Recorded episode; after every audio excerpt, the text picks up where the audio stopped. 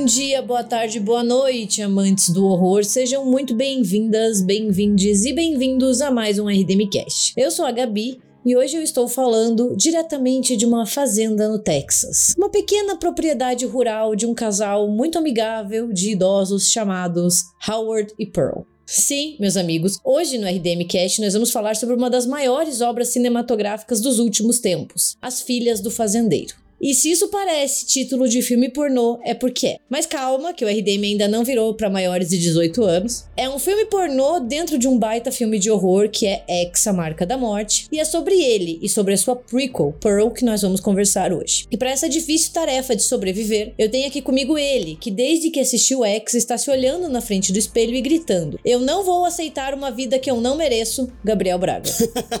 é isso aí, ó. Já comecei a gravar TikTok pra galgar minha carreira de ator aí, porque se Jade Picon chegou onde chegou, eu também consigo. É, só espero que você não esteja fazendo uso de substâncias ilícitas que nem a Maxine na frente do espelho, né? Mas tudo bem. e ele, que toda vez que é rejeitado, começa a gritar: Por favor, eu sou uma estrela, Thiago Natário. Opa, eu mesmo. Eu sou a estrela que caiu no, no, na Terra. Aquela que foi depositada e se apagou. Olá. E enquanto a gente vai dar uma espiadinha nas gravações de As Filhas do Fazendeiro, fique com os nossos recadinhos que a gente volta já já.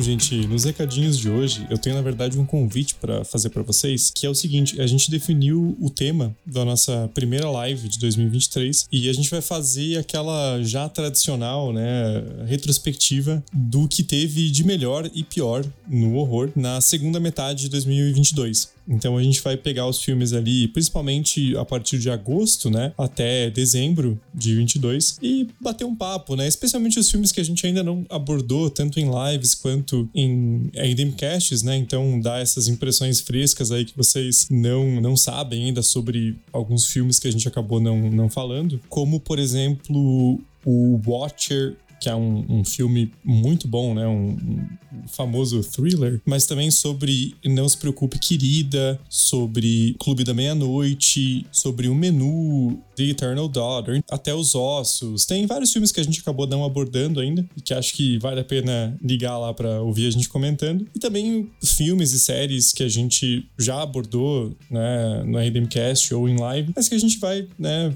falar nossas impressões depois de ter assistido já há algum tempo. E então a gente vai fazer essa live agora na sexta-feira, dia 3 de fevereiro, às 8 horas, como sempre, lá no nosso canal do YouTube. Para quem ainda não tá inscrito, digitem República do Medo lá na barra de pesquisas do YouTube e vocês podem já se inscrever no canal, ficar atento porque vocês recebem a notificação de quando tiver lives futuras. Então, só para retomar, agora dia 3 de fevereiro, sexta-feira, às 8 horas, no nosso canal do YouTube, a gente vai fazer uma live sobre o que teve de melhor e de pior no horror na segunda parte de 2022. Inclusive, é legal fazer essa live porque ela já vai servir como um gostinho, digamos, do Corvo de Ouro, né? A gente com certeza vai fazer a nova edição, né, do, do Oscar do Horror, escolher as nossas, né, os nossos destaques, tanto positivos quanto negativos, e a gente deve soltar a lista ali umas duas semanas semanas antes do Oscar. Então, fiquem atentos aqui nos recadinhos que a gente vai, vai avisando, né, conforme a gente tiver novidades. Mas com certeza vai rolar, porque a gente se divertiu demais ano passado preparando a lista, votando. O episódio foi muito legal. Então, é, teremos com certeza esse conteúdo para esse ano. Então é isso, gente. Nos vemos na live sexta-feira às 8. E agora eu vou deixar vocês com esse episódio sobre dois grandes filmes, dois fenômenos de 2022 que foram Pearl.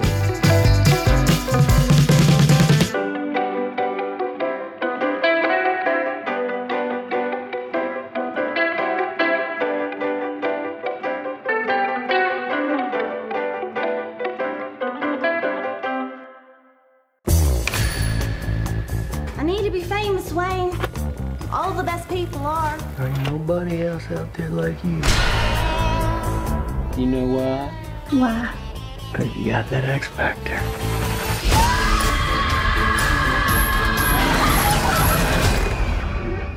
What? Are you alright? No.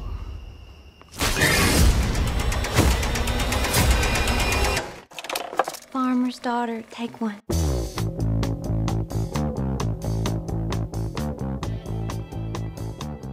Vamos começar então, né, pelo X, que é um filme de 2022. Ele é dirigido, roteirizado, produzido pelo Faz Tudo T. West, né? Que é um diretor que agora entrou muito no radar. Ele fez alguns filmes como A Casa do Diabo, né? Que é um filme de 2009 muito bom, inclusive, fica a recomendação. Ele fez O Hotel da Morte, ele fez um segmento no primeiro VHS, né? Então ele é um cara que tá na cena faz algum tempo já, né? Principalmente dedicado ao cinema de horror. E ele explodiu com o X, né? E com o Pearl ele ainda conseguiu se consagrar ainda mais. E o X ele foi vendido para nós, réis mortais, como um dos grandes primeiros slashers da A24, né? Então ele é um filme distribuído pela A24, então teve essa grande propaganda em cima dele, né? Como slasher dessa, dessa produtora que já fez A Bruxa, O Farol, Hereditário, Midsummer e assim por diante. Ele tem, né, um, um elenco muito grande, se você ainda... Se você vive de, debaixo de uma rocha e você ainda não sabe quem faz X, né? É a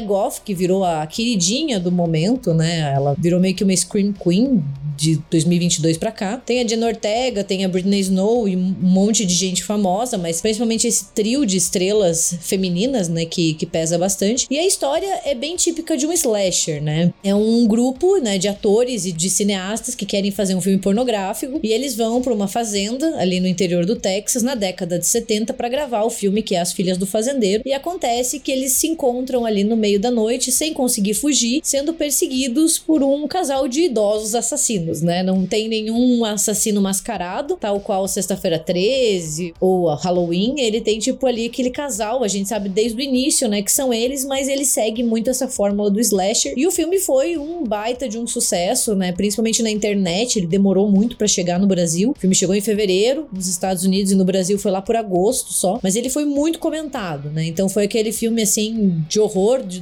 2022 que deu o que falar. Teve gente que gostou, teve gente que não gostou, gente que achou ok, mas todo mundo conversou sobre, né? É, a gente tinha tratado do X numa live já, mas eu acho que é muito legal a gente fazer essa revisitação do filme um tempo depois. É que daí a gente consegue estar tá com, a, com a cabeça um pouquinho mais tranquila, às vezes menos empolgado ou mais empolgado, né? Porque eu, eu acho que com a adição do, do Pearl, para mim, o X melhorou muito, né? Assim, não que ele fosse um filme ruim, é um filme bom, mas eu acho que o Pearl ainda deu um brilho a mais, né? É uma prequel que para mim funcionou muito para complementar o filme, não um material adicional que você pode ignorar e não vai fazer diferença nenhuma. Né? Eu acho que foi um casamento muito bom entre os dois filmes, eles têm uma, uma conexão que é relevante. Ah, e o próprio X também, ver de novo é muito interessante, né? Porque tem uns filmes que você vai rever e acaba perdendo a força, né? Especialmente porque eu acabei revendo menos de um ano depois, né? Então você até espera que você vai acabar gostando, mas não vai ser aquela mesma experiência, né? E para mim foi muito bom reassistir o, o, X, porque ele tem uma, uma construção lenta que é muito interessante, ainda mais quando você sabe o que vai acontecer no final, né? Porque você começa a reparar em todos os sinais e o filme usa muito aquela técnica do foreshadowing, né? De mostrar que, ó, vai dar merda. Eu não vou te falar como, mas presta atenção que vai dar merda, né? Então tem uns movimentos de câmera, é, a forma que ele começa já com o xerife descobrindo, né? a gente não vê o que é, mas a gente vê o xerife em choque, vendo o que aconteceu. Então ele se dá o luxo de fazer essa construção lenta que a gente passa é, 50 minutos de filme pornô e os outros 30 é horror, né? Tipo, eu não tô reclamando, mas é, é, é interessante do ponto de vista de, de filmagem você fazer isso com uma técnica que não torne o filme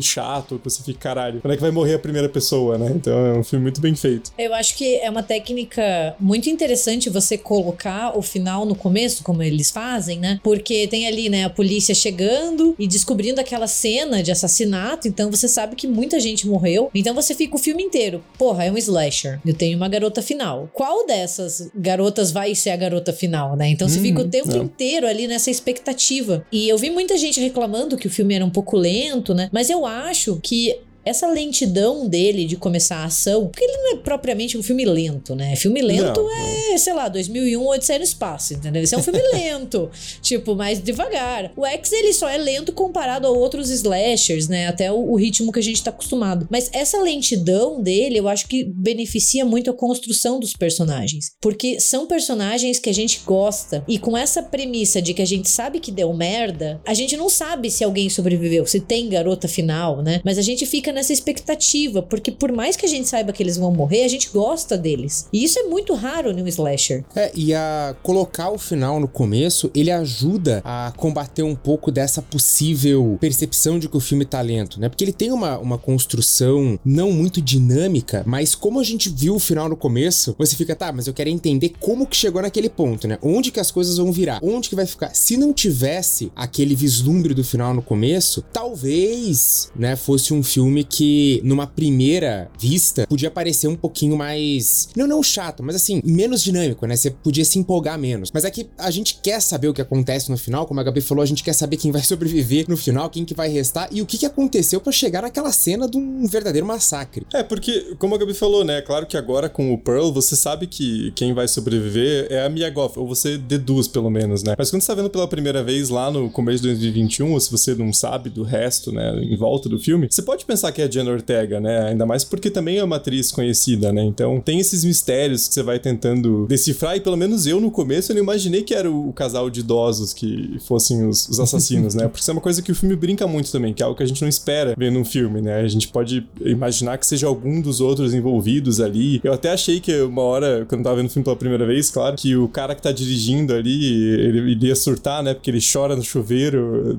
assim, desesperadamente. Falei, cara, esse maluco vai, vai surtar e matar todo mundo. Então é, é muito interessante como esse, esse mistério vai se construindo, né? Você quer muito saber o que que rolou naquela fazenda ali. É, e eu acho que um dos pontos mais fortes do filme é justamente essa quebra de expectativa que ele traz pra gente, né? Porque ele é um slasher e ele traz muitos elementos convencionais dos slashers, né? Tipo, porra, eles estão fazendo um filme pornô, entendeu? Nos anos 70 no Texas, assim, tipo, não tem como ficar mais, né, no ambiente que isso, né? Então eles têm ali, tem sexo, tem bebida, tem drogas ilícitas, tem um assassino à solta, né? Só que você olha e você fala assim: ah, beleza, vai ser aquela coisa de sempre, né? Mas não é, ele consegue subverter muitas coisas. E eu acho que uma das maiores surpresas que ele traz, né? Pegando o gancho no que o Thiago disse, é a escolha da garota final. Porque a gente bate o olho na Dina Ortega, porra, ela tá vindo ali do pânico, né? Ela é uma atriz que tá no momento, né? Assim, por mais que a Mia Goff também esteja, Dina Ortega tava um pouquinho antes, né? Então ela tava vindo assim de uma fama um pouco maior. Ela tá ali. Ela é a boazinha, né? Ela é a Lorraine, ela é a virginal, pelo menos até um certo momento, né? Ela é a ratinha da igreja, ela se sente desconfortável, ela tá ali com o namorado artista dela que vai filmar um grande filme pornô. E você fala, não, beleza, né? Ela vai sobreviver, porque tá ali, tá o estereótipo da, da mocinha. E ela, nos últimos momentos do filme, assim, ela morre e quem assume o papel de garota final é a Maxine, que é a Mia Goth, e, porra, ela é uma atriz pornô. Ela quer ser famosa a qualquer custo e ela não, não esconde isso, assim. Tipo, foda-se, Wayne, eu quero ser famosa. Ela usa drogas, assim, tipo, a rodo. Ela não tem nada do que a gente enxergaria numa garota final dos anos 70 e 80. E é muito legal essa desconstrução, assim, porque a gente gosta dela também. E você fica torcendo pra que ela não morra, né? Uhum. Ah, e a personagem da Jenna Ortega dá uma surtada no final, que é muito engraçado, né? Porque aquele momento do filme você espera que elas vão colaborar, elas vão lutar juntas, e ela, tipo, porra, vai se fuder, você é maluca, eu tô aqui por causa de você, sai correndo, toma um tiro na cara, né? É uma, é uma quebra de expectativa muito boa também, assim, né? E a Gabi falou do namorado artista, né? O diretor eu acho que é um personagem muito engraçado, que ele tem toda uma visão, não, eu vou revolucionar o cinema, que eu vou fazer um negócio, tipo, cara, calma lá, né? Ele é o homem desconstruído até certo ponto, né? A gente conhece vários, assim, né? A desconstrução vai até onde é o meu conforto, né? Porra, minha namorada quer participar do, do filme pornográfico dele chora no banheiro, entendeu? E, e é muito massa como eles têm aquela conversa, né? Eu acho isso muito interessante que eles estão conversando e falando, tipo, mano, é, é sexo, entendeu? Tipo, uma coisa natural, não é tratada como um tabu, né? Então eu acho isso interessante. E o cara ali, o desconstruidão, não aguenta, porque ela fala assim, porra, você é tão legal assim como você tá falando, eu também quero participar, também quero fazer. Daí ele não aguenta. É, cara, essa cena é sensacional, assim, é muito bom. I want to do a scene in the movie. What? I want to be in the movie. No. Well, why not? Well, you can't. Says who?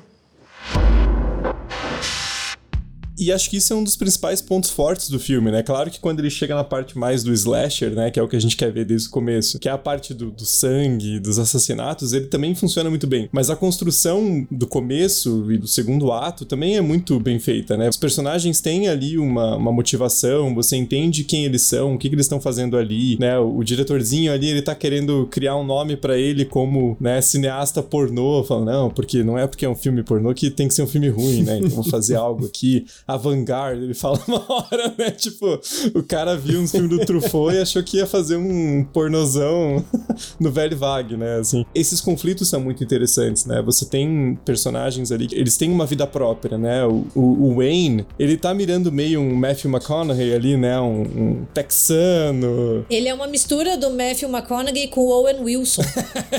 o ator, sim.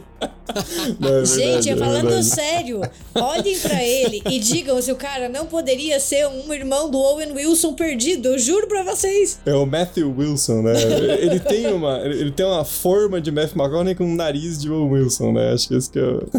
Mas também é um personagem interessante, então é, eu acho que isso que é legal do filme, né? Não só você torce para eles sobreviverem, porque o filme nem dá muita chance, né? Eles vão sendo mortos justamente porque eles são pegos de surpresa, né? Mas você se interessa pela situação, né? Parece que cada personagem ali foi dedicado um, um tempo para pensar sobre quem era, o que ia fazer no, no, no, filme, na história. Então é muito bom ver isso no, no slasher. Né? Parece um pouco metalinguístico, assim, né? Meio que o diretor falando, não é só porque é um slasher que eu vou deixar de prestar atenção nos detalhes e criar personagens, né? Então é bem interessante isso. É, não é porque é um slasher que eu vou transformar todos os meus personagens em burros, né? Sim, uma galera sim, que uhum. só merece morrer. Porque é uma crítica que a gente faz, assim, porra, eu amo slasher, acho muito divertido, é um tipo de filme que eu curto assistir. Mas termina e você esquece de 99% dos personagens, assim, você não lembra quem é quem. E aqui não, você lembra, tipo, a, a Britney Snow faz a, a Bobby Lynn. Ela é mega carismática. Tipo, uhum. ela é, a gente gosta dela, ela é fofa, ela é querida, né? Você fica até triste quando os personagens começam a morrer, né? Seja o Wayne ou o Jackson, né? Meio que você, você sabe que eles vão morrer, mas você fica assim, porra, queria tanto, né? Porque você passa tanto tempo com eles ali que você tem essa sensação de proximidade. Então, ele consegue quebrar um pouco esses estereótipos dos slashers, né? Mesmo fazendo um slasher sobre um filme pornô, né? Que, tipo, é ainda mais irônico.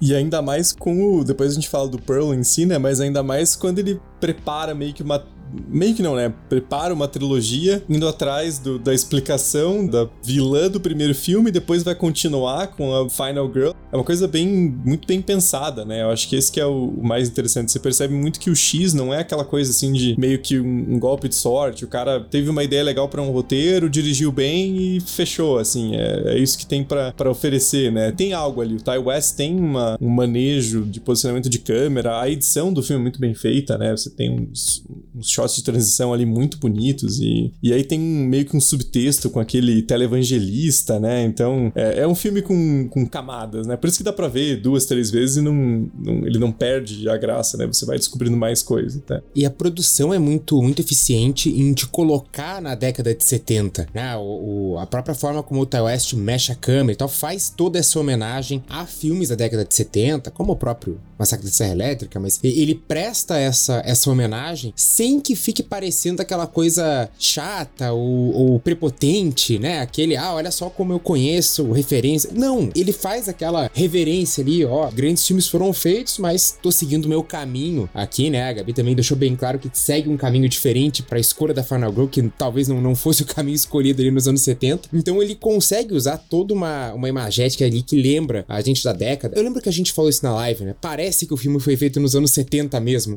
É, eu acho muito interessante porque ele dá uma bela flertada com o Massacre da Serra Elétrica. Tem várias cenas que se você coloca, assim, a cena que eles estão na van, lembra muito o filme de 74, né? Essa coisa deles passarem por uma estrada do Texas, né? Ali daí tem, tipo, a vaca, no, no X a gente tem o, gado que morreu, né? No Massacre da Serra Elétrica eles passam por abatedouros abandonados. Então o, o. West, ele mostra como ele tem essa, esse conhecimento, né? De uma filmografia do horror, mas ele trilha, como o Braga disse, o próprio caminho. Ele faz muitas referências referências ao Devorado Vivo, que é outro filme do Tobe Hooper, que é logo depois do Massacre da Serra Elétrica, é de 76 e tem um crocodilo gigante. Então a gente vê da onde também sai aquele crocodilo que aparece no Pearl também. A gente tem até mais dele, né, ou dela, que protagoniza uma das melhores cenas do X, que é quando a Maxine vai se banhar ali naquele lago e a gente só vai vendo aquele crocodilo se aproximando e, e a câmera vai criando todo esse suspense uhum. e você fica, meu Deus, dá vontade de começar a gritar, guria nada e sai daí, entendeu?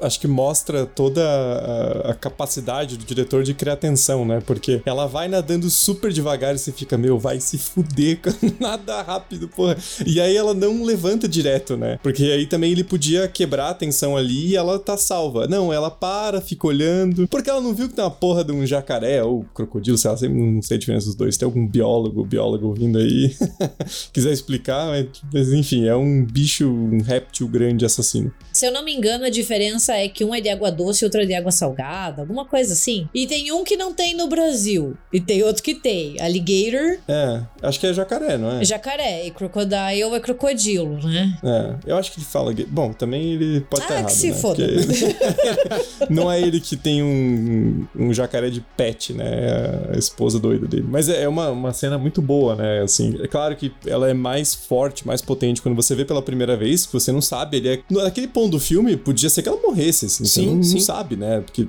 o filme é surpreendente a esse ponto, né? Então, você fica com, com medo, uma tensão muito muito forte, né? E vocês estavam falando, né, como o filme ele consegue parecer que ele foi feito nos anos 70 por uma técnica de filmagem, né? Ele tem meio que um, um granulado ali muito típico do, dos filmes dos anos 70, mas a locação em si é muito boa, né? E isso para um filme que depende de uma locação só, achar o lugar certo é muito importante, né? Então, aquele ambiente de fazenda ali é muito muito importante para dar o, o tom do filme né? Dar aquele aspecto de um lugar meio abandonado ali no meio do Texas, que tem aquele casal, né? Aquela coisa bem clássica de filme de horror de eh, aquela aquele grupo esbarrou onde não deveria, né? Uhum. Abriu um grande mal uhum. que estava alojado ali naquela região, né? Então tudo isso funciona muito bem no filme próprio cenário é cheio de perigos, né? Você vai olhando ali, eles podem morrer em qualquer canto, seja naquela casa estranha, daí tem lá o lago, né? O celeiro. Então é como se tivessem várias armadilhas. Então é uma locação só, mas ao mesmo tempo tem essa, essa pluralidade de armadilhas onde eles podem se meter, né? E a gente fica o tempo inteiro pensando, porra, o que vai acontecer com esse personagem? O que vai acontecer com ela, né? E fica, né, a dica de um, de um mini spoiler que o filme dá desde o começo, que é quando elas estão saindo, a Bob Bob e a Maxine, elas estão saindo daquele lugar para entrar na van, logo no começo do filme, né? Que elas estão saindo meio que do empreendimento do Wayne para pegar a estrada, né? E a Bob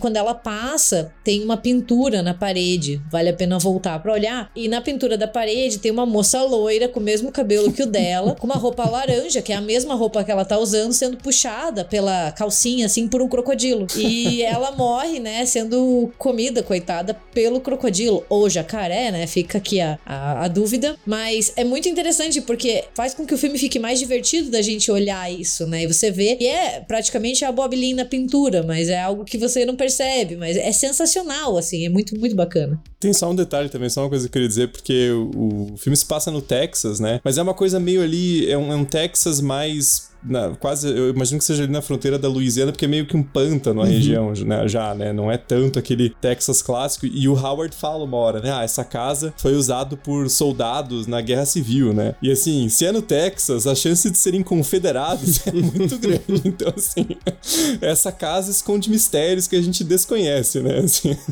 Eu acho que o filme, eh, se ele caísse nas mãos erradas, por exemplo, assim, né? Tipo, ele teria 100% de chance de ser um slasher conservador, puritano, porra, é. assim, que demonstra os perigos do sexo, dessa vida, uhum. entre aspas, alternativa. Olha o que acontece, né? Mas não, porque dá até aquele medo, né? Quando você fala assim, porra, é um, uma galera fazendo filme pornô, né? Vão morrer e vão morrer tudo de forma sexualizada. Mas isso tá muito longe de acontecer aqui, né? Porque o filme ele consegue quebrar muitas das nossas expectativas ao mesmo tempo que ele joga um diálogo, uma conversa conversa muito inteligente sobre sexo, indústria cinematográfica, né? Até envelhecimento, né? A gente já pode falar disso depois. Mas é, é muito interessante como ele tira sarro dos próprios slashers, né? Esse argumento, né? Do faça sexo e morra, né? Ou até a tag lá do mostre seus seios e morra, que é algo que ficou tão marcado nos anos 80, né? O filme consegue tirar sarro disso, né? Então ele se insere como um slasher, mas ele mostra assim, olha, o problema não é sexo, né? O problema não é sexualidade. O problema é justamente conservadorismo, repressão, uma sociedade moralista, né? Porque ali todo o grande problema, tudo bem, a Pearl é doida, mas é essa sexualidade reprimida dela, né? Essa coisa intransigente, ela fica chamando a Maxine, ah, você é uma vadia, né? Daí tem todo o pai da Maxine, que é aquele pastor televangelista dos anos 80. Então, o, o verdadeiro vilão do filme ali, se a gente for pensar, é esse puritanismo, é esse conservadorismo, uhum. não é o sexo que é o problema, né? É, e pros é, fiscais de foda cinematográfica, o sexo aqui é um elemento narrativo, né? Que às vezes a gente vê a galera reclamando, ah, porque tem que ter elemento narrativo, tem que ser importante. e aqui ele tá integrado na narrativa. Eu não acho que precise sempre estar tá integrado. Gente que fala isso não transa, né? Exato, exato. Que, porque, honestamente, não, tem que ter elemento narrativo. Exato, Ai, exato. meu Deus. Vai fazer um roleplay lá e fingir que você é um entregador de pizza, colega, vai.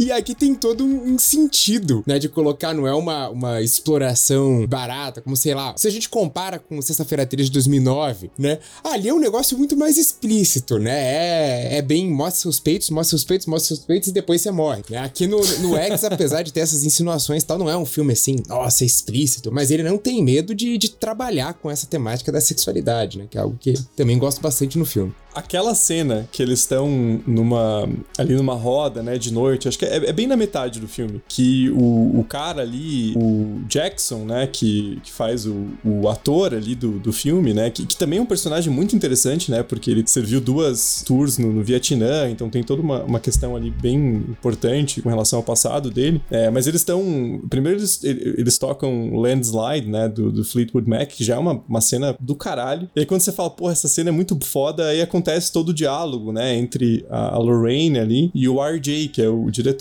né? Que ele, primeiro ele tá todo ali prepotente, né? Tipo, ah, não, é só sexo, eu sou aqui muito desconstruidão, eu fumo maconha, eu, pô, eu sou o cineasta aqui, vou, vou seguir os passos da novela vaga, não sei o quê. E aí quando vira o jogo, né, quando ela fala, ah, então se você acha que é tão de boa assim, eu quero participar do filme. E aí? E aí ele fica fudido da cara, né? Porque ele não gosta muito. E essa é uma das melhores cenas do filme, né? Porque ele tá usando tudo que ele construiu construiu ali nas primeiras, é, nas primeiras sequências para fazer essa inversão, justamente, uhum. né? E trazendo uma, uma discussão interessante, assim. Então, é, eu acho que isso que é muito legal. É um, é um slasher, claro, a gente quer ver né, os assassinatos e tal, mas uma das melhores cenas do filme depende de diálogo e construção de personagem, né? Porque é uma, uma inversão muito, muito interessante ali. Então, enfim, é um filme muito bom e, e mostra a qualidade do Ty West como roteirista, como diretor. Né? É, e uma das coisas que o filme faz muito bem, né? Quando ele se insere assim, tipo, eu sou um slasher, mas eu não sou um slasher conservador, né? não sou um slasher moralista em relação ao sexo. É que se a gente olha, sei lá, filmes como Sexta-feira 13 ou o primeiro Halloween,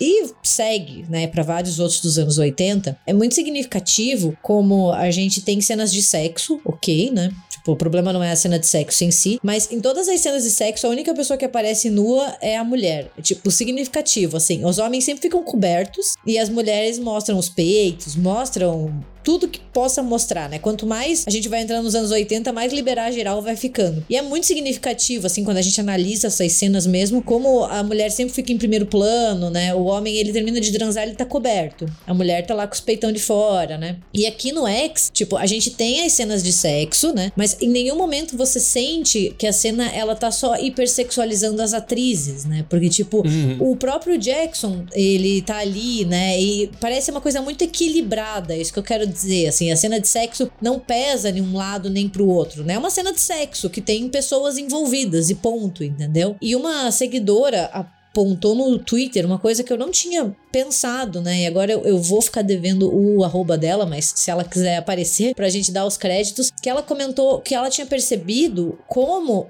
é muito significativo que os homens, quase todos, aparecem nus ou eles morrem nus, como é o caso do Wayne, né? Ele morre com aquela cueca uhum. ridícula, né? Ridícula, pelo amor de Deus. E as minas, elas não aparecem nisso, assim, tipo, pra morrer nuas, como a gente vê muito em slasher. Tipo, sei lá, pega a cena inicial do Halloween, né? Que o Michael Myers vai lá e mata a irmã e ela tá nua na frente da penteadeira, né? Tipo, todas elas morrem cobertas, né? Então não tem essa uhum. coisa meio fetiche da morte, né? Que tipo, a morte da mulher tem que ser com ela com o corpo nu. O filme consegue fugir um pouco disso. E é muito inteligente, assim. É uma coisa que a gente não pensa, né? Mas quando você fala, porra, massa, é um toque interessante, sabe? É. Não, e elas também não morrem com nenhum tipo de, de magética de penetração, né? Que também é outra coisa muito comum, porque quem morre com, com uma, uma garfada no meio do olho é o próprio Wayne, né? Parece que ele tá olhando um glory hole ali, né? De repente, É. pá! foi, foi pego, né? É, mas você vê, a, a Bob Lynn morre pelo jacaré, né? A Jenna Ortega toma um tiro na cara, então... Não que seja um jeito legal de morrer também, tô dizendo isso, mas assim, ó, o simbolismo é muito diferente, né? E acho que isso fica muito evidente no filme, assim. E, e a morte do RJ, né, do diretor, que é a primeira, ela tem uma conotação sexual muito forte, né? A Pearl tá ali esfaqueando ele com movimentos penetrantes e ela tá ali tendo um orgasmo, basicamente, né? Então, essa construção conjunta que é, que é muito foda do filme, né? Não é assim, não é que o filme pare e fala, ah, agora vou construir personagem e depois eles vão todos morrer. Tem uma conexão muito forte entre a sexualidade e as mortes, né? Uma, uma pulsão assassina da Pearl, é tudo muito bem amarradinho ali no filme. Eu acho que ele é um filme muito, muito legal de pensar em dicotomias, né? Então, assim, a gente tem o conservadorismo contra essa, esse progressismo, né? A gente tem os jovens e os velhos. A gente tem daí o envelhecimento e a juventude, né? E eu acho esse ponto do envelhecimento e juventude um dos, dos carros-chefes do filme, né? Porque Muita gente ficou chocada ao saber que a Mia Goth, ela interpreta tanto a Maxine quanto a Pearl. E, cara, isso é um trabalho de maquiagem, assim, incrível da produção. Vale muito a pena ver os vídeos, né, no YouTube que tem dela se transformando em Pearl, ou até mesmo da prótese que a Jen Ortega usa quando ela leva o tiro na cara. É sensacional, assim, a galera fez um trabalho de prótese, de maquiagem, que é de tirar o chapéu. E a atuação de voz da, da Mia Goth também. É. né? Sim. Faz, faz toda a diferença. É muito concreta a diferença, né? E é muito legal, né, entre aspas, essa dicotomia juventude e velhice, que é muito bem representada, né, nessa dicotomia Maxine e Pearl, tanto que tem uma hora que elas estão se olhando como elas estivessem se olhando no espelho, né, a Pearl vê ela mais jovem e a Maxine vê o que ela vai ser, e a, e a Pearl fala isso, né, você acha que você vai ser jovem pra sempre? E o filme é colocar essa discussão, né, junto com a questão da sexualidade, ele traz muitos dos nossos preconceitos à tona, né, porque ele, ele traz esse desconforto perante o corpo envelhecido, né, até essa repulsa que a sociedade sente pelo corpo mais velho, né? Essa ideia de que idosos não podem transar, idosos não podem ter desejo sexual, né? E o filme meio que escancara porque a gente percebe a nossa própria hipocrisia. Porque a gente fala assim, não, eu sou desconstruidão, né? Só que daí quando vocês estão lá, você fica, cara, eles estão transando mesmo, né? Você fica, pô, eu sou hipócrita pra caralho, entendeu? então o filme joga isso pra gente, assim. É, eu vi uma galera reclamando, falando assim, ah, você acha que o filme reforça esse estereótipo? Eu, né? É uma opinião muito pessoal minha. Eu acho que o filme ele meio que joga com isso pra expor a nossa hipocrisia, sabe? Ele surfa na onda, assim, dessa. que a galera fala, né? Que tá na, na moda é, velho ou velha pelada assassino, né? Que a gente tem vários filmes de horror, assim, o Barbarian, né? Que, tipo, parece que o corpo envelhecido ele causa essa repulsa. E eu acho que o filme ele brinca com isso. Eu acho que é proposital, assim, é pra mostrar um pouco esse. Ah, tá desconfortável? Então começa a repensar, né? Você não é tão desconstruído quanto você achava. Mas eu acho mu- muito interessante isso, assim, de mostrar essa dificuldade do envelhecimento, né? A Pearl, como ela tem essa. Tá bom, depois a gente descobre que ela sempre foi doida, jovem ou velha, ela sempre foi doida. Mas aqui, assim, você fica até um pouco pensando, porra, coitada dessa mulher, né? Meio que ela envelheceu e ela é deixada de lado pelo marido, pela sociedade, né? Como se ela não existisse. Eu acho que o filme toca muito bem nesse ponto. E não só isso, né? Não só a questão do, do envelhecimento, de como a gente reage, mas os personagens são todos muito condescendentes com o Howard. Com o Howard também, mas principalmente com a Pearl, né? Porque o Howard, ele pelo menos tá aquele papel, né? O homem de negócios que tá. Ele fez o anúncio, ele conversa, ele trata ele fala: Não, cuidado que minha esposa é frágil, ela se perde e tal. Então todos eles já, já assumem isso como um fato, né? Uma senhorinha confusa. Tanto que o RJ, ele morre porque ele fica nessa, né? De ah, eu vou ajudar ela porque ela deve estar perdida. E o próprio toque dela deixa ele com nojo e tal. Então tem muito essa construção, né? Depois o Jackson, eu acho uma coisa muito engraçada do filme. Porque ele fica todo tipo, pô, eu sou fodão, né? Eu sou atorzão pornô aqui. Eu servi duas vezes no Vietnã e eu cacei mina no escuro, de olho fechado e com um macaco nas costas e não sei o quê. E ele não vê que o velho tá apontando a espingarda na cara dele, né? Tipo, porque ele subestima toda hora, né? sim. A Bob Lynn também, né? Ela vai lá e fala: Ah, a senhora senhora tá confusa, que minha avó, né, tipo, chamou, tirou a velha pra demente, né? Que minha avó também esquece as coisas, se perde. Eu sei cuidar, eu queria ser enfermeira. E ela vai lá e empurra ela no, no, no meio do, do, lago do jacaré, né? Então é, é, muito interessante como quase todas as mortes têm esse elemento do, do subestimar o, o, Howard e a Pearl, Sim. né? O próprio Wayne também, né? Ele vai de cuequinha procurar lá o, o RJ, porque ele fala: ah, que, que perigo tem nessa fazenda com dois velhos, né? Então isso é muito bom no filme também. E é uma coisa que a gente faz, né? Eu acho que também é uma crítica enquanto sociedade. Tudo bem, gente, eu não tô dizendo que pra você descer o cacete em idoso, entendeu? Pelo amor de Deus, não é isso, Tem assim. que agredir idoso. Né? É, não é isso, tem que tratar bem, tudo bem, a gente tem que ajudar. Só que às vezes eu sinto que as pessoas tratam idosos como se eles fossem crianças. E não é assim, é só uma pessoa mais velha. Às vezes precisa de cuidados especiais, com certeza, né? Às vezes a pessoa precisa, mas às vezes ela só quer ser integrada, entendeu? Ela quer participar da conversa, ela quer ir nos lugares, ela não quer ser tratada como se ela fosse menos, entendeu? Exato. Como uhum. se ela uhum. fosse menos ser humano, entendeu? Ela é tão ser humano quanto a gente. Então, acho que é isso, né? A gente às vezes trata, tem uma tendência, né, a falar com voz estranha, né? Porra, eu lembro que meu avô ficava fudido da cara com isso, assim, sabe? tipo, tudo bem, você tem as suas limitações, mas eles ainda são parte da sociedade tanto quanto a gente, entendeu? Então acho uhum. que é isso uhum. também que o filme mostra, né? Ah, nossa hipocrisia, né? Tipo, porra, não subestimos velho, entendeu? Porque eles Exato. podem te dar uma garfada. é, e às vezes o idoso precisa passar um tempo na cadeia depois de tentar dar um golpe de Estado, né? Isso aí também, pô, tá também, totalmente totalmente ok passar um tempinho na cadeia, né? Esse é outro mito que tem que ser derrubado, né? O do velho sabe. Porque tem muito velho burro e filho da puta também, né? Tem muito velho cretino. As pessoas não, não evoluem com o passar do tempo, né? Assim, é, muitas vão ficando cada vez pior, né? Então tem que, tem que metendo xilindró mesmo. Pois é, tinha até a, a velha que vendia crack lá. É. isso sim é, é, empoderamento idoso, né, cara? Você vender crack na terceira idade. É realmente fascinante. é que as pessoas acham assim, tipo, mano, se você é pau no cu quando você é jovem, você vai ser pau no cu idoso. Entendeu? não, não vai mudar muito, assim, tipo, não é só porque a pessoa ficou idosa, sei lá, que ela passou de 60 anos, que, que ela virou oficialmente idosa, né? Porque até cá entre nós, 60 anos é jovem pra caralho, sim, se sim. a gente for pensar, né? Mas não é só porque a pessoa é idosa que agora ela virou subitamente do bem, entendeu? Não, gente, quem é do bem é, é do bem, quem é do mal é do mal, quem é pau no cu é pau no cu, quem é tarado é tarado, e assim vai, entendeu? É igual aqueles vêm que começa a falar uma coisa super legal, você fica, nossa, que encantador, e daí solta uma coisa racista, e você fica, meu Deus, o que está acontecendo, né? Também, assim, tem muito velho filho da puta, né?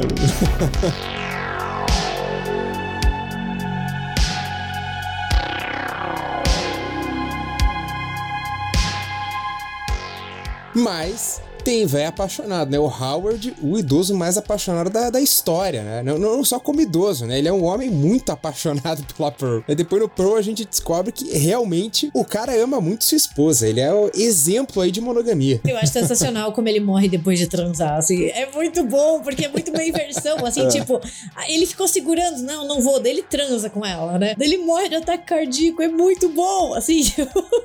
E fora que assim, ele sobreviveu duas guerras mundiais, né? E ele morre arrastando o corpo da Dina Ortega, né? Tipo, ele tava na hora dele mesmo, né? Porque assim, ele fala, nossa, ela é mais pesada do que ela parece. Você que não tá bem, amigo. Você que foi além do teu limite, né?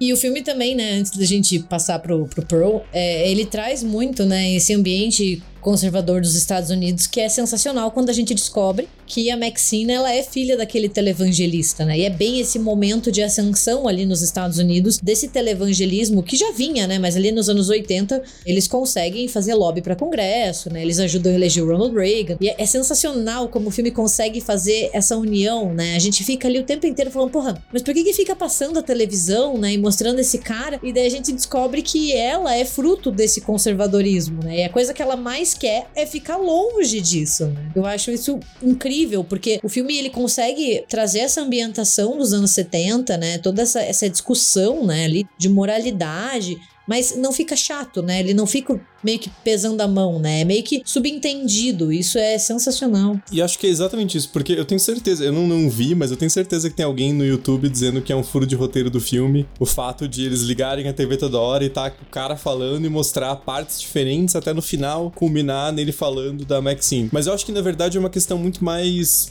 Aquilo parece o reflexo do subconsciente dela, de alguma forma, né? Eu não vejo como uma coisa literal de a TV tá realmente ambiente mostrando aquilo. Eu acho que é muito mais uma coisa do, daquilo acompanha ela, né? Ela tenta fugir daquele ambiente porque ela não vai aceitar uma vida que ela não merece, né? E, e já subvertendo as palavras do pai dela. E parece que aquilo acompanha ela por onde ela vai, né? Como ela tá querendo se livrar daquele, daquele ambiente, o que também se conecta muito com o próprio Pearl, né? Então tem alguns temas ali que perpassam os dois filmes e dois porque a gente só viu os dois primeiros até agora, né? Mas eu, eu tenho quase certeza que o terceiro também vai ter essa, essa construção, né? O que, de novo, é muito interessante, né? Uma coisa de um roteiro muito bem, muito bem pensado, muito bem elaborado. Please,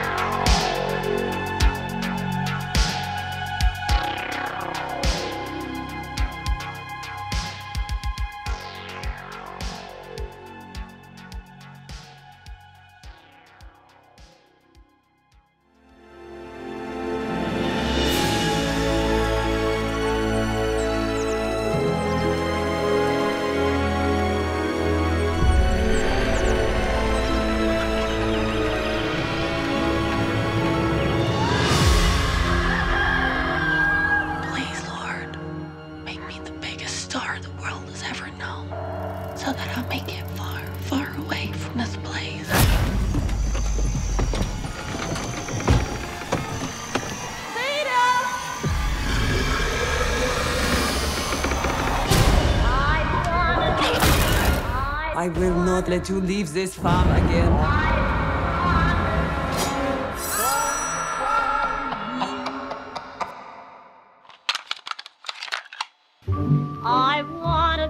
Bem, e daí, né, quando a gente termina de assistir o X ali nos cinemas, né, em alguns lugares nos Estados Unidos, passou um teaserzinho que era denominado como Pearl. E todo mundo surtou porque daí a gente descobriu que ia ter já uma prequel, né, que ia ser contada a história de origem da Pearl e que já estava filmado, né? Então foi uma grande surpresa, porque a gente geralmente tem essas esses puxadinhos, uma cena pós-crédito, mas é tipo, olha, espera, daqui a um ano e meio, dois, o filme chega. E a gente descobriu então que não, que os dois filmes foram filmados, né, meio que simultaneamente, e a Mia Goth ia voltar pro papel de Pearl e a gente descobriu da onde que a véia doida era uma jovem doida, que comprova daí a nossa teoria de que se você é doido jovem, você é velho doido. Se você é assassino enquanto jovem, você vai ser um assassino velho. Então, tipo, né, não, não dá pra menosprezar ou diminuir as qualidades assassinas das pessoas. E o Pearl, ele foi, nossa, eu acho que ele se tornou um dos filmes mais aguardados do ano, né? O X fez muito sucesso e todo mundo queria saber, queria ver a história do Pearl com aquele medinho, né? Tipo, puta merda, né? O X já é muito bom e se cagarem no pau, né? É tão difícil contar histórias de origem,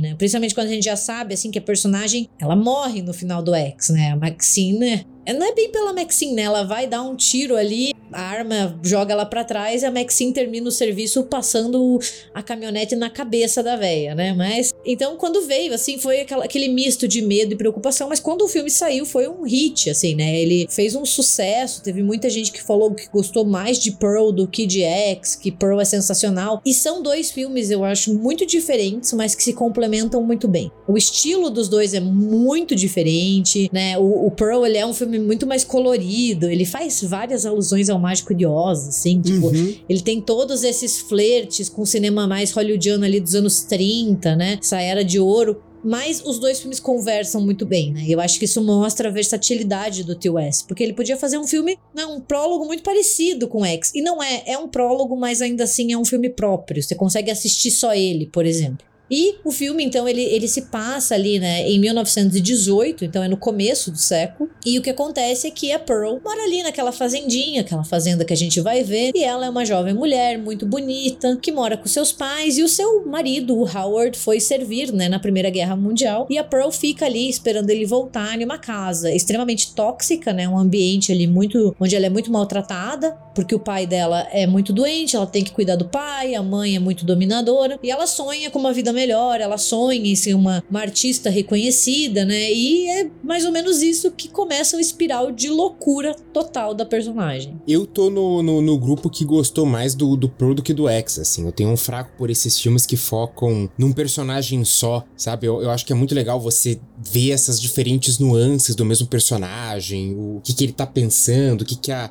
a Pearl tá, tá fazendo, como que ela vai agir. Você começa a entender melhora a personagem, que, claro, vai muito mais profundo, né? Porque no X tem que dar atenção a mais personagens, senão a gente já tá reclamando, pô, tal personagem é muito superficial, né? É, tem que dar mais atenção. Daí no Pearl ele consegue ir, ir bem mais fundo, eu tenho um fraco por esses filmes que focam no personagem só. E a atuação da Mia Goff é absurda, né? Ela é incrível demais. É, é tipo Ty West, ó, fazer aqui uma, uma trilogia pra Mia Goff brilhar e arrasar em qualquer possível premiação. É, eu achei incrível, assim. Porra, no Pearl ela tá sensacional. É, eu acho que essa é a principal diferença, né? Eu não, não, sei dizer uma comparação entre os dois, porque eu vi o Pearl bem recente, então não deu tempo de dar aquela. Né, de processar o filme.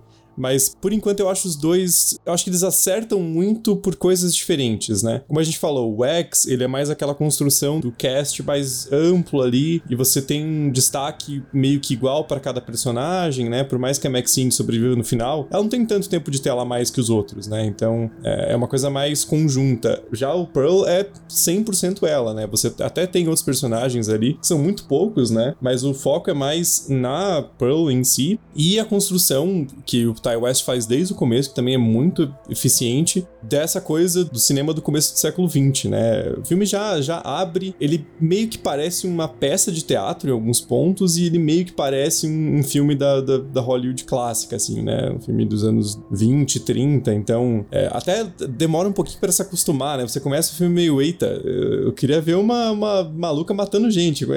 Peraí, né? Porra, se eu quiser ver o Mágico de Oz, eu ver o Mágico de Oz, né? Mas aí ele vai aos aos poucos mergindo aquilo na, na trama principal, né? E aí quando a Pearl surta, cara, é absurdo, assim, né? A atuação da Mia Goff é, é assim, você fica boca aberta, né? Porque ela tem uns monólogos de, assim, de, de puro ódio e a coisa vai escalando e a câmera não sai dela e fica 4, 5 minutos ela gritando que é, porra, maravilhoso.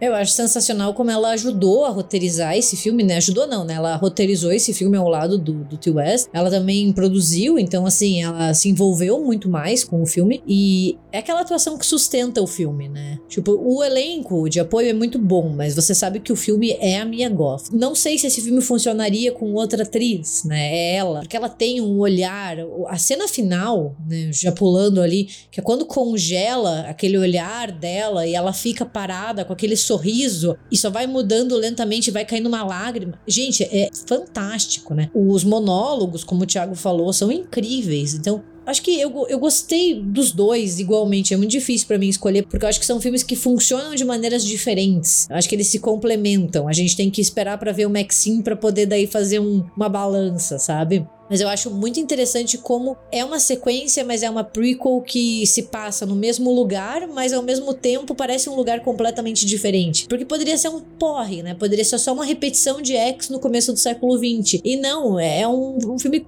muito diferente, né? Toda essa relação com o cinema hollywoodiano ali da década de 30. Ah, eu gostei muito, assim, acho que foi uma bela surpresa. Tava com medo, pensando, putz, será que, que vai dar? E deu. E muito importante é a personagem da, da mãe da, da Pearl, né? A, a Ruth, porque é um personagem muito complexo, né? Porque ao mesmo tempo ela faz umas coisas que são muito questionáveis, né? Tipo, deixar a filha em jejum, né? Assim, tipo, você não vai comer, você gastou dinheiro num doce, né? Você vai passar fome. Mas por outro lado, você entende muito a situação dela, né? Porque ela tá ali meio que presa numa fazenda com um marido que não tem como cuidar de si mesmo, né? Não tem como ajudar na, na casa. E ela ao mesmo tempo tá enfrentando ali, isso é muito visível, uma, uma espécie de preconceito, uma dificuldade, porque ela é uma fazendeira alemã, né? No meio da Primeira Guerra Mundial, que foi é, amplamente né, jogada a culpa nos alemães, sendo que era uma guerra entre impérios ali que os Estados Unidos se meteu no final para, né, tipo, sei lá, assim, pra dizer que participou, né, parece assim,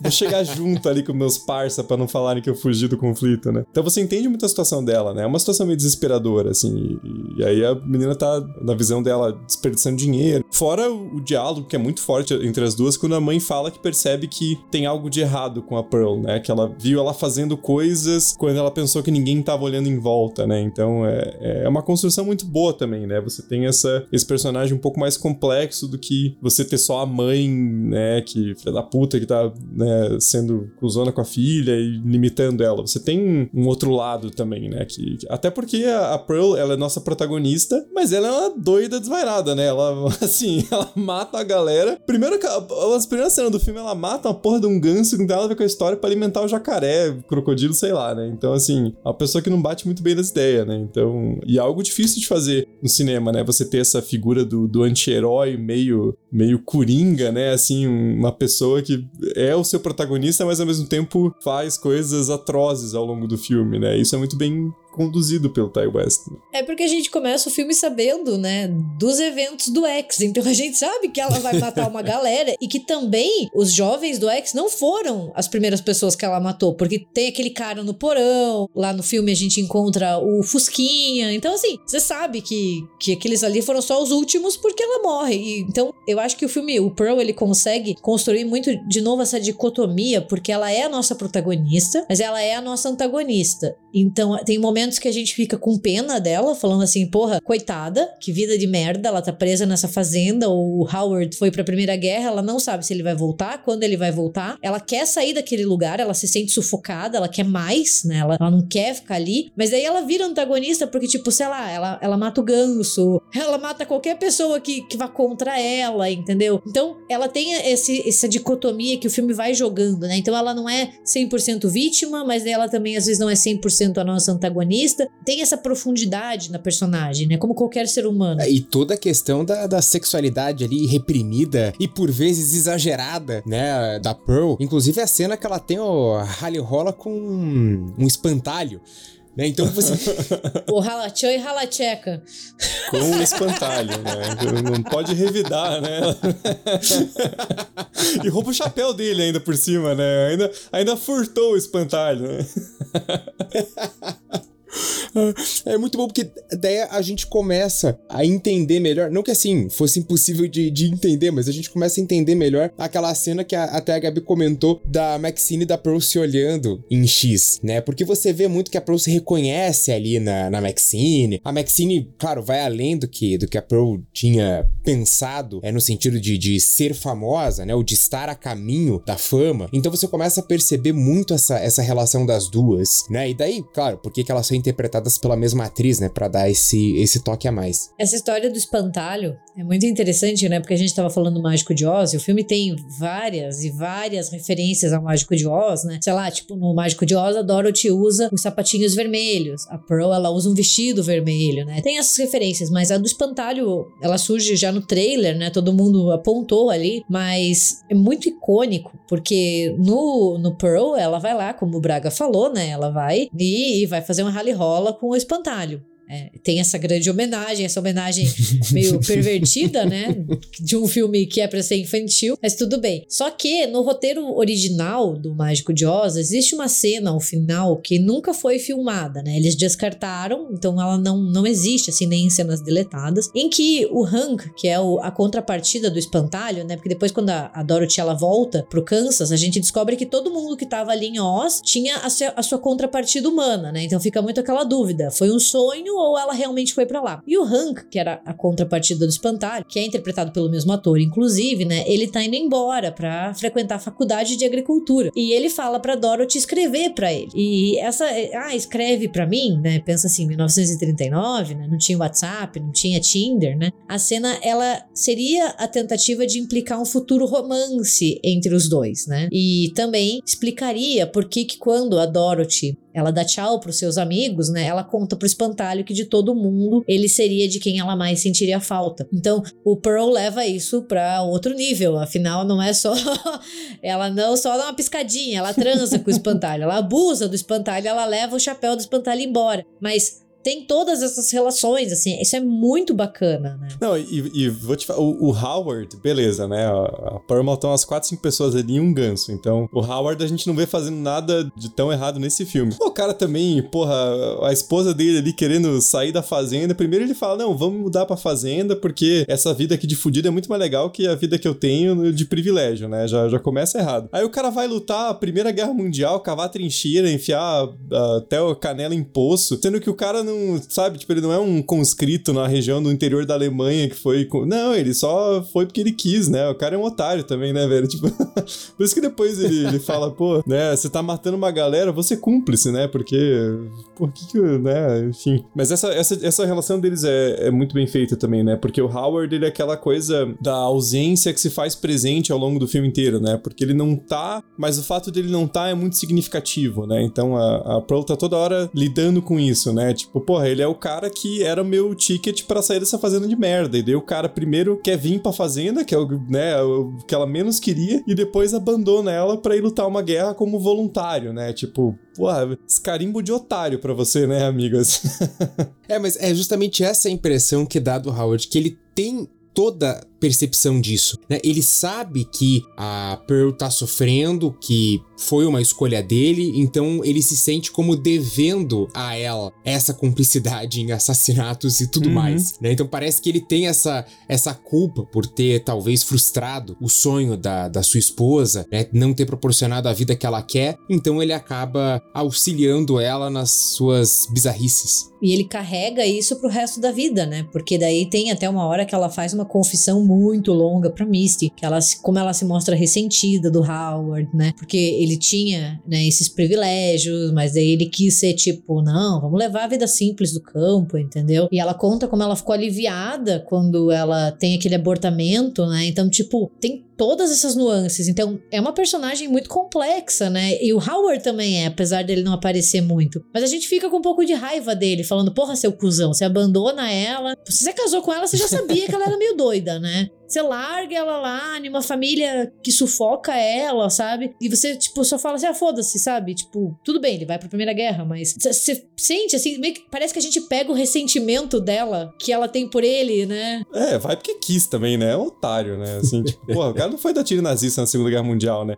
Depois vai, né? Porque ele ainda falou: não, uma vez não é o suficiente para mim, né? Vou pra Europa de novo. Mas aquela ali, o cara tá fugindo das responsabilidades. E ela até fala uma hora, né? A, a irmã dela fala, a Mitzi, né? Que ele fez meio que pra afrontar o próprio pai, né? Uma coisa meio de orgulho, assim. Que é uma coisa muito legal do filme também, né? essa discussão de. Chega a ser um pouco uma, uma espécie de conflito de classe, né? Porque a Pearl, ela tá ali presa muito por uma situação financeira, né? Porque a mãe tá ali numa situação péssima na fazenda, porque não tem a ajuda do pai. Enquanto o Howard tem essa, essa família mais privilegiada, né? Que até a, a, a mãe dele leva um, um porco assado pra Ruth, né? Tipo, ah, aqui a gente veio ajudar, assim, e o porco fica lá apodrecendo até o final do filme, né?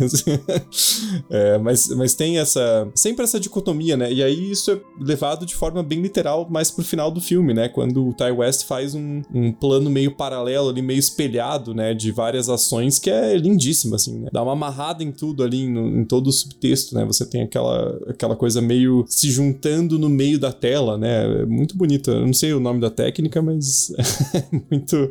funciona muito bem pro filme, né? É, a gente meio que acompanha todas as frustrações, né? Daí a personagem, ela vai lá, vai fazer aquele teste, e daí eles falam que ela, que ela não é jovem, ela não é loira, ela não é tipo, toda americana, né? Como a Bob Lee no X, né? Isso eu acho sensacional também, né? Porque esse padrão Marilyn Monroe, né? Que vai ficar por muito tempo, né? Se não até hoje. E, e a gente vê, né? Como toda tentativa dela de sair é frustrada, né? Ela não consegue, ela fica presa. E ainda mais triste, porque da gente chega em X e vê que ela ficou a vida inteira ali, né? A gente tá só no começo, ela tá jovem aqui ainda. Mas, porra, é muito amargo, porque você fala, porra, essa personagem tá sofrendo, ela é completamente desequilibrada e ela vai ficar o resto da vida sofrendo. É, isso é outra coisa também, né? Os diretores, é, a gente quer uma garota toda americana. Que porra é essa, né? Porque é muito uma construção meio. Isso é toda americana indígena, né? Exato. né? Porque eram os povos que estavam lá antes. Tipo, não é, não são os ingleses safados que vieram pra cá, entendeu? Primeiro que é um continente, né? Aprendam, assim. Porra, 2023 os caras ainda não entenderam, né? É, e, e segundo que, assim,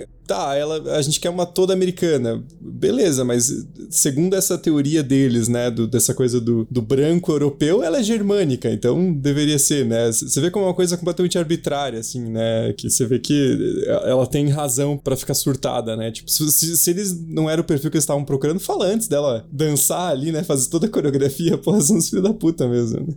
Né? e que surto, né? Não é todo ator e atriz que sabe surtar. E a Mia Goff entrega.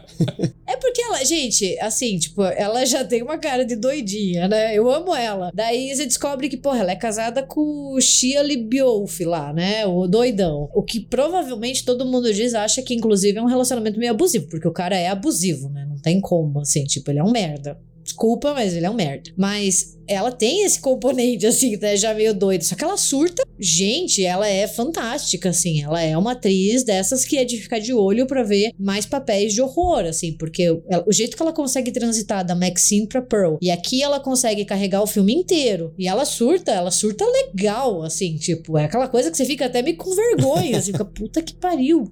Não, porque o, o filme, ele começa bem, ele tem um, uma segunda metade ali, um segundo ato bom, mas ele brilha mesmo no, no final ali, né, no clímax, tanto com a, a, cena, a sequência dela se apresentando ali pros diretores, né, pro pessoal do casting, quanto com depois na fazenda de novo ela conversando com a Mitzi, né, porque aí fica uma, uma cena cara, é um monólogo muito longo, né? E primeiro tem um, um, corte ali, né, que vai e volta da Pearl pra Mitzi enquanto ela tá contando, fingindo que ela é o Howard, e depois fica uns 3, 4 minutos só na Mia Goff, né? E aí também, que memória admirável, né? Porque ela decorou ali fácil umas 8 páginas de roteiro, né? Porque, tipo, é muito longo, cara, e não tem corte, né? Então, é, ela tem que ter feito aquilo como se fosse uma peça de teatro mesmo, né? E, e porra, isso é uma, uma técnica muito difícil, né? E, e pensar que provavelmente o filme não teve uma uma, janela de produção muito grande, né? Porque ele foi lançado seis meses depois do, do X e já estava filmado com um orçamento que não deve ser muito alto, né? Então não tem muita margem para erro ali. Um milhão é o orçamento dele? Porra, um milhão é. É uma coisa bem impressionante, assim. E depois toda a sequência da cunhada dela saindo, né? E falando, porra, escapei. E aí depois vem a Pearl correndo atrás dela, né? E é um plano aberto e sequencial, né? Então você vê todo o desespero dela correndo e a Pearl vindo atrás, aquela cara de maníaca dela com machado na mão, né? É uma cena fenomenal, assim.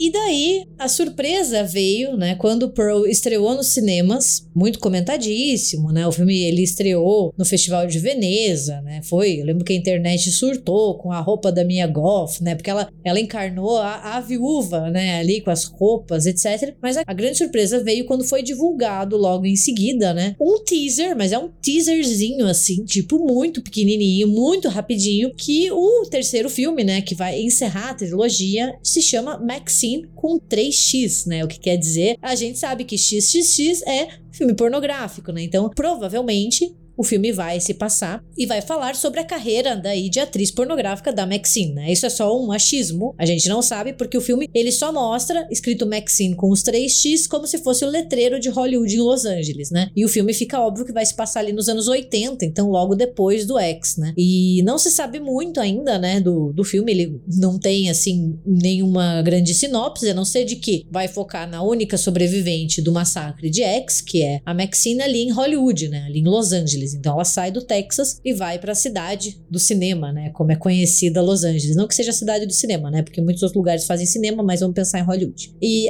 Agora a gente só pode esperar, né? Porque no momento que a gente tá gravando esse podcast, não se sabe muito, né? Não, não sabe quando o filme vai vir, né? Se vai ser uma produção, porque ele não tá gravado ainda, né? Diferente dos dois primeiros, ele vai entrar em pré-produção. Então a gente não sabe se vai demorar, como que vai rolar, se eles vão correr para pegar o, o, hype, né? Mas com certeza eu estou muito animada porque eu acho que tem chances de ser assim um fechamento incrível, porque eu super quero ver mais da Maxine, né? Eu acho assim, ao mesmo tempo que a gente assiste X e quer ver mais da Pearl, a gente quer ver mais da Maxine, né? E essa vai ser a chance também, porque ela é uma personagem muito interessante. É, e, e, dá a impressão que vai ser uma produção um pouco mais longa, né? Porque o Pearl e o X têm a vantagem de ser eh, literalmente a mesma locação, né? Assim, isso economiza muito, né, em termos de orçamento. E o, o Pearl também com um elenco bem reduzido e tal. O Maxine já, até por ser um encerramento de trilogia, que claro, né, é uma trilogia que veio meio que do nada, né? A gente não é que ficou 10 anos esperando. Mas como é um encerramento de trilogia, né, acho que tem a promessa de ser um pouco mais, mais amplo, né? Você ter mais personagens, mostrar um pouco mais de, de uma cidade e tal. Então, acho que é um filme que fica mais para 2023, 2024, né? Mas com certeza, assim, o que ele promete, né, em termos de explorar a indústria pornográfica dos anos 80, com a Maxine, que é um personagem muito interessante. E se ele costurar com, que provavelmente vai, com a origem dela ali naquela coisa que parece meio um culto, né, do, do televangelista ali, cara, é, tem tudo para fechar com, com chave de ouro, né, a trilogia. Ah, sim, é, eu, eu tô bem curioso de como que ele vai fazer esse filme maior, agora, né, com, com, cenários maiores, talvez até mais, mais personagens, né, do que o que foi trabalhado até agora, né? Então vai ser um, com certeza um filme maior. E deve ter daí, então, presença do pai dela, né? Como a Gabi falou, ele aparece essa figura ali meio vilão ou um vilão para depois, né? E com certeza vai ter algum, algum conflito entre os dois. A única coisa que dá pra ter certeza é que vai ter um show de Miyagoff. Isso com, com certeza absoluta. E vai ser muito legal ver, né, como os três filmes eles têm estilos cinematográficos muito diferentes, porque o Pearl, né, ele faz toda essa homenagem ao Technicolor, né, Mágico de Oz, Mary Poppins, esses filmes dos anos 30 e 40. O X, ele vai focar mais no cinema independente, né, de horror ali dos anos 70, né? Massacre da Serra Elétrica, O Devorado Vivo, os slashers antes deles explodirem, né? Então essa coisa até mais, né, do, do filme independente. E o Maxine, ele vai, eu acho que achismo, né, focar nos anos 80, né? Que ele também tem esse estilo muito único, que é essa, aquele brega legal dos anos 80, né? Então, eu acho que vai ser muito bacana quando a gente tiver a oportunidade de assistir os três filmes em seguida, assim, e ver como eles são diferentes, mas eles se complementam, né? E essa trilogia viva, né? Cheia de cores. E a, e a, troca de cenário também, né? Porque não só sai da fazenda, mas sai do ambiente rural, ainda mais no Pearl, né? Que é no, na década de 10, e vai para Los Angeles dos anos 80, né? Aquele caos, a questão da criminalidade, que a gente já falou em vários, é, em vários outros episódios. Então, espero que não escape da, da mão do Ty West, né? Porque o, o X e o Pearl são, são dois filmes meio que é, são rodados juntos, né? Então, por mais que eles tenham uma diferença muito, muito grande de estética, até um pouco da, da temática, né? Do, da, da natureza de ter mais personagens, menos personagens, eles foram feitos meio que fruto da mesma ideia, né? Digamos assim. O Maxine já é uma coisa né, que vai ser feita depois e tal. Então, tomara que saia tão bom quanto ou até melhor, né, para encerrar com chave de ouro mesmo.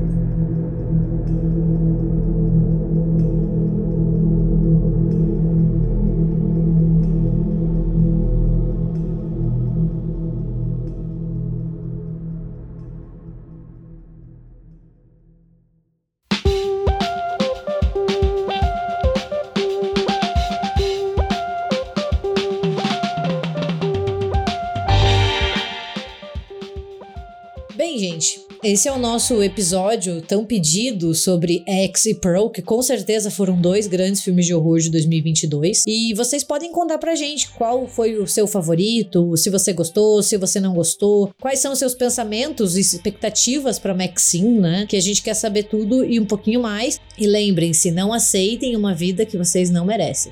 É o mínimo. E então, né, contem pra gente também as expectativas de vocês pra Maxine. E para entrar em contato com a gente, vocês podem fazer isso pelo Twitter e pelo TikTok na RDMcast e Facebook e Instagram na República do Medo. Ou se você quiser mandar um comentário mais longo, sugestão de pautas futuras, enfim, você pode falar com a gente pelo contato republicadomedo.com.br. Não deixem de conferir também o nosso canal no YouTube, onde a gente faz as nossas lives mensais, geralmente sobre assuntos do momento, e é aquele ambiente onde a gente consegue interagir ali pelos comentários. Então é só entrar lá no YouTube República do Medo, ativa aquele sininho e fica por dentro da nossa programação. É isso, gente. Muito obrigada e até a próxima quinta-feira. Até.